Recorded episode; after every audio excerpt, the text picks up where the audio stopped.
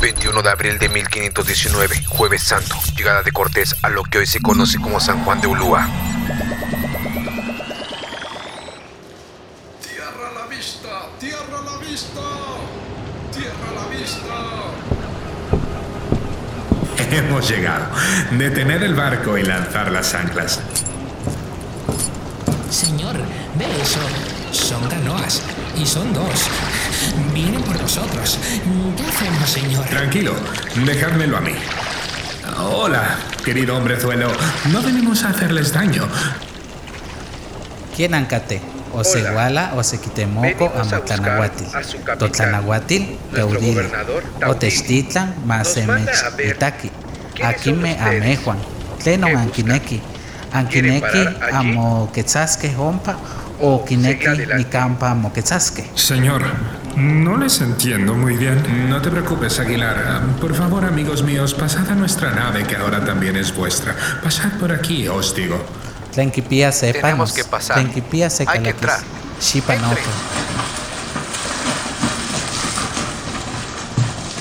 Ayudad a nuestros amigos a subir a nuestra nave, por favor.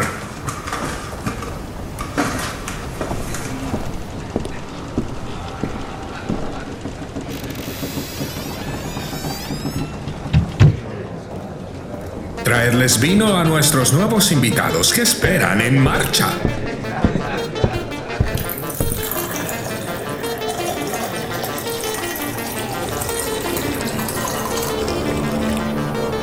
Amigos míos, decirle a vuestro gobernante que no hemos venido a hacerles daño.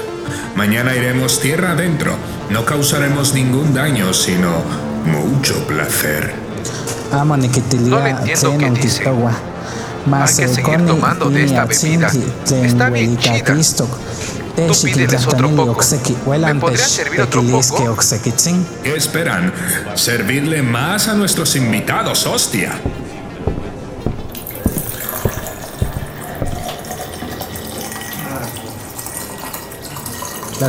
Gracias. Nos llevamos esto para que nuestro gobernador la pruebe. Gracias. Nos vemos pronto. Al día siguiente, Cortés desembarcó a toda su gente. Según Francisco López de Gomara, 200 hombres desembarcaron ese día provenientes de Cuba, en este territorio por ahora desconocido. Cortés mandó hacer un fuerte en estas nuevas tierras. Construyeron pequeñas chozas con los árboles y palmeras de la zona. Estos nuevos hombres afirmaban tener una extraña enfermedad que solo se podía curar con Señor, el oro. Mire, vienen de nuevo. Traen mucho oro y comida. Do- Dosis de historia. Las cápsulas del tiempo. ¿Quiénes eran los totonacas? ¿Qué es el totonacapán? ¿Qué significa totonaco? ¿Fueron los primeros aliados de estos desconocidos hombres? Vamos a ir contestando estas interrogantes una por una. Pero como primer punto, la palabra totonaco puede tener dos significados. El primero, toto, que significa tres, y naco, corazón. Y pensar que ese término se ocupa para despreciar a las personas, pero su verdadero significado es aún más bello. La traducción en la Sierra Alta sería tres corazones, y el segundo significado de la Sierra Baja, tres panales. Ambos pueden significar que el territorio totonaco estaba integrado por tres estados. García Payón menciona que probablemente la palabra totonaca era el apodo dado por los aztecas. Ahora, con lo que respecta al término totonacapán, según el arqueólogo Juan Palacios, opina que es de origen náhuatl y se traduce como gente del país cálido. Entonces podemos deducir que los habitantes del Totonacapán serían llamados totonacos, que más tarde lo vamos a conocer como la cultura totonaca. El origen de los totonacas se encuentra dibujado en el Códice Chiconquiaco del siglo XVI, documento que registra el lugar mítico de Chicomostoc y la salida de los siete señoríos. Estos señoríos se muestran con orejeras, brazaletes y ajorcas. Llevaban el mero estilo estos hombres, caray. Caminaron hacia la zona de la Sierra de Veracruz, donde fundan Miahuatlán, Yecohuatla, Xihuitlán, Tepetlán, Olelotlán, Acatlán y Chiconquillauco. Otro antecedente sobre el origen de los totonacas lo registra el fraile Juan de Torquemada, que igual lo sitúa en Chicomostoc y a los constructores de las pirámides del Sol y la Luna en Teotihuacán, y posteriormente viajan hacia la zona serrana de la actual Puebla, donde fundaron un temporal asentamiento llamado Antenamitic, lo que actualmente conocemos como Zacatlán de las Manzanas, y posteriormente se desplazarán hacia la zona serrana baja y costera de la actual Veracruz. Por su parte, Fray Bernardino de Sagún los empata con los huastecos. Entonces, podemos deducir que tenemos teorías de los orígenes de los totonacas. Te dejo sacar tus propias conclusiones según los datos antes mencionados. Con respecto a los límites del territorio del Totonacapán, según el arqueólogo Walter Crickbeck, se extiende del río Tuxpan hasta el río La Antigua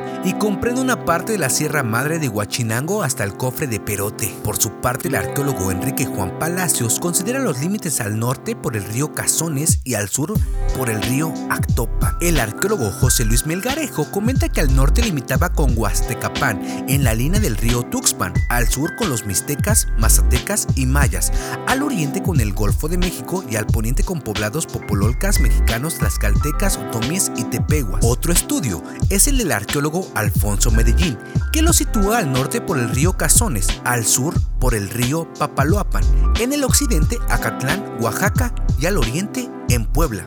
En conclusión, es difícil situar los límites del territorio del Totonacapán, debido a que es una población tardía, ya que no fueron los primeros ni los últimos en poblar estos territorios. Tal vez en un futuro conozcamos perfectamente los límites de su territorio. Hay que esperar, hay que esperar. Por lo pronto nos quedamos con estos datos. Los totonacos creían que el mundo estaba conformado por tres niveles. Uno, el cielo, Agapún. Dos, la tierra, Tiyat. Y tres, el inframundo, Kalinin. Cada nivel estaba gobernado por un dios. Así, por ejemplo, en el cielo estaban los siguientes dioses. Chichini, dios del sol, una leyenda recopilada en Papantla, narra que antes del nacimiento del sol, los pájaros eran músicos que tocaban en las tinieblas para que el sol naciera, y cuando el sol nació, estos músicos se convirtieron en pájaros. Papa, la luna, la luna es rival del sol y lucha contra él durante los eclipses. Cuando se hizo el universo había de todo, solo faltaba el día y la noche. Necesitaban que un dios fuera el día y el otro la noche. Invitaron a dos jóvenes puros, uno, el que se convertiría en la luna, era un joven príncipe que tenía mucho dinero y bienes, el otro, el sol, era un joven más pobre y más humilde. Le dijeron que fueran al oriente y que allí iba a amanecer, así van hacia el oriente, pero en el camino la luna, que era muy enamorado y mujeriego, pasa a ver a sus novias y a presumirles que iba a ser el sol. El otro se fue derechito al oriente, como le habían dicho. Cuando la luna llega, ya estaba amaneciendo y se arrepintió. Por eso solo pudo ser la luna. Estaku, las estrellas. Para la cosmovisión totonaca son los vigilantes de la noche. Axtini, dueño de los truenos. Axtini es un dios de los truenos. Se le llama también Tajin. Naxne, las nanitas. Naxne, las dos abuelas, son las nanitas. Se le llama también Tepas o las abuelas y son los espíritus que aparecen cuando una mujer está dando a luz y la ayudan durante el parto. Kipuchina, mi alma, mi dueño. Los totonacas de Papantla mencionan otra deidad que es Kipuchina, el dueño de mí. Kipuchina es el dueño de los hombres, a él se le debe la vida, es el dador de la vida. Kipuchinacán, nuestro dios. Dentro de la cultura totonaca sobresale una tradición que hasta la fecha perdura y procede en Papantla. Estamos hablando de los voladores de Papantla. Oquito guaya, altepechnime, ochantiayas papantla, otlayuguiaya miek, y tlaxtlacol ejecatl. Tlen oquintlamochiliaya inchatocalis, satepa, yehuan, omotlapouixque. Kichihuasque se tlamanilistli. Tlen quimacasque ueyi tlanahuatil tepetl. Ejecayotl, iconi tepetzintli, quin maquixtis yehuan. Yehuan oyahque itechon tepetl, okikahuato tlamanilistli. Iwan keman omokopke, okichihke se mitotilistli. Kampatlán, okipehpenke chokome, itech papantla. Ijko, yehuan omopatlaque, iwan okimotlalilihke ihuitl. Kexan se penacho itech kosoltepetl. Satepa yehuan okintlejkoltihke itech se kuutl yekapa.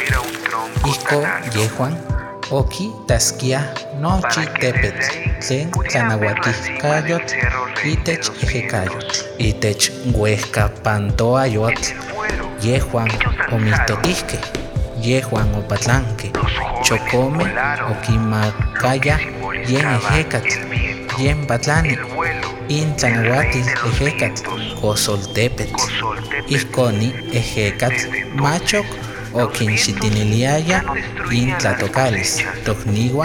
ochantiaya papantla El segundo nivel en la Organización del Mundo para los Totonacos de Papantla es la Tierra.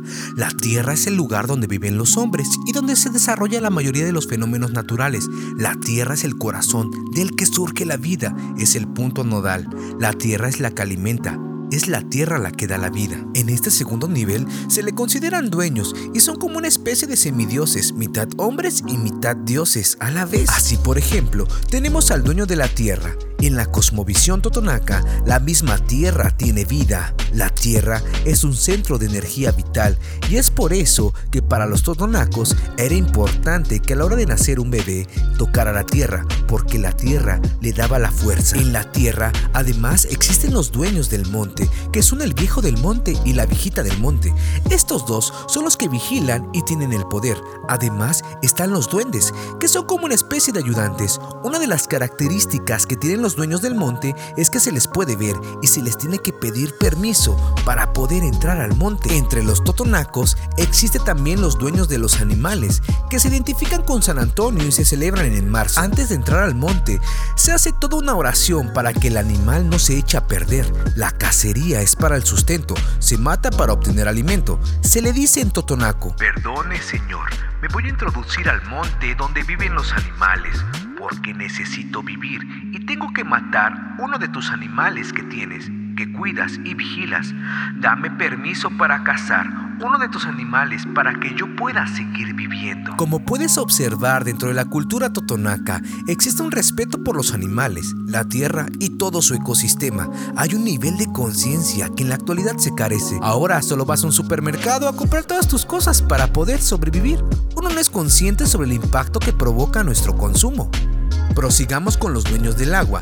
Dueño del agua, el arco iris es identificado algunas veces como el dueño del agua. Además de los dueños del agua, se tienen los tajines, que son los 12 truenos. Dentro de los seres del agua, los totonacos mencionan a la sirena, que algunos lo consideran que es la dueña del mar. Aún existen historias y leyendas en territorio totonaco asociados con la sirena, pero cabe mencionar que esta historia no nace con los totonacos, sino con los otomíes. También existe el dueño del fuego, porque el fuego tiene vida, también tiene su dueño. Por último, en el tercer nivel se encuentra el inframundo, donde estaría el dueño de la muerte, que en Papantla se le conoce como Salalucut. En el inframundo se localiza también Tlajaná y Nitlanún. Estas historias han sido heredadas por medio de la tradición oral y se puede observar un sincretismo religioso entre la cosmovisión de los totonacas antes de la llegada del cristianismo y su fusión posterior. Los totonacas, al parecer, han sido habitantes que se han ido desplazados durante años buscando tranquilidad para poder vivir, pero esa tranquilidad tendría poca duración, ya que en los años 1200 al 1500 de nuestra era, los mexicas dominaron su territorio y el nombre de Totonaco sería un apodo dado por los mexicas y su significado era algo despectivo. Fue así que este malestar y rivalidad entre totonacas y mexicas sería beneficiado por Cortés en 1519 con su visita con el cacique gordo. Según Bernal Díaz del Castillo, menciona que este hombre era muy pesado y muy gordo. Cortés logra establecer una firme alianza con los totonacas y su cacique, pero esta historia la vamos a contar cuando veamos la conquista de México. Estos son los 10 datos más importantes de la cultura totonaca. Número 1. La cultura totonaca aparece en los años 750 y 800 de nuestra era y va a durar hasta el año 1521. Los totonacos se desplazaron desde el altiplano hacia la costa del Golfo a través de la Sierra de Puebla, empujando a los huastecos hacia el norte. Al parecer, esta migración se relaciona con la decadencia de Teotihuacán. Número 2. Cuando los mexicas establecen su dominio militar en la región totonaca hacia el posclásico tardío, designaron a sus habitantes como totonacos, calificativo despectivo, que los señalaba como gente tosca y nábil. Número 3. Al igual que todos los pueblos mesoamericanos, la base de su economía radicó en la agricultura, fundamentalmente temporal, maíz, frijol, chile y calabaza fueron los productos básicos de su alimentación, complementada con proteínas animales provenientes de la caza y la pesca. Número 4. Su organización social fue teocrática. En la cúspide se encontraban los sacerdotes y gobernantes. Hacia abajo se ubicaban los comerciantes que se dedicaban al intercambio mercantil a larga distancia, seguidos de los artesanos y en la base estaban los agricultores que vivían dispersos en las tierras de cultivo. Número 5. Los totonacos fueron excelentes arquitectos, sensibles artistas y notables artesanos. Su expresividad, reflejo del conocimiento desarrollado y de la sensibilidad estética lograda en Mesoamérica, aparece con la bella obra arquitectónica llamada el Tajín. Número 6. En cuanto a su vestimenta, las mujeres usaban el huipiles, que a manera de largas camisas de forma cuadrada o rectangular cubrían legalmente su torso. Los hombres llevaban maxtlat, tira de algodón que los españoles llamaron despectivamente como taparrabos. Número 7. Sus zonas arqueológicas más importantes son las siguientes. Zona arqueológica de Yohualichan, la Casa de la Noche. El primer asentamiento de los totonacas data del año 600 de nuestra era y más tarde van a migrar a su segundo asentamiento llamado el Tajín, el Gran Humo, el Trueno, del 600 al 1000 de nuestra era, que después va a ser abandonado y van a ocupar un tercer asentamiento llamado Sempoala, abundancia de agua, lugar de 20 o veintena, del año 900 al 1521. Número 8. Para estudiar la cultura totonaca se puede dividir en las siguientes etapas, clásico temprano o remojadas, donde aparece la cerámica, horizonte clásico o remojada superior 2, el mayor esplendor se encuentra en Tajín, y el posclásico tardío o histórico, en donde son dominados por la triple alianza. Número 9. El sistema de creencias de los totonacos es sincrético, en él se da la combinación de símbolos y de signos reelaborados en mitos, rituales, ceremonias, etc., cuyo origen se encuentra en la cultura indígena de Mesoamérica y en aspectos del cristianismo. Número 10. La cosmovisión de los totonacas se puede resumir en tres niveles, el cielo, la tierra y el inframundo. En la actualidad, existen aproximadamente 250.000 totonacos, según el censo del 2010, de los cuales están distribuidos en los estados de Puebla, Hidalgo y Veracruz. La lengua totonaca posee siete variantes lingüísticas que se hablan en diversas partes del Totonacapán, cinco de las cuales se encuentran presentes en el estado de Veracruz y se encuentran en peligro de extinción. Durante años, estas comunidades han estado resistiendo para seguir preservando sus tradiciones y su cultura. Ayudemos a que su memoria no se olvide. Este podcast fue gracias al apoyo de Rodrigo Velasco por darle voz a los castellanos y a Andrés por darle voz y visibilidad a la cultura totonaca. Infinitas gracias. Si te gustó este podcast, no olvides compartirlo con tus amigos del colegio. Búscanos en nuestras redes sociales como Dosis Historia. Pueden ir en paz. Nuestro podcast ha terminado. Quien Puchinacán esté con ustedes.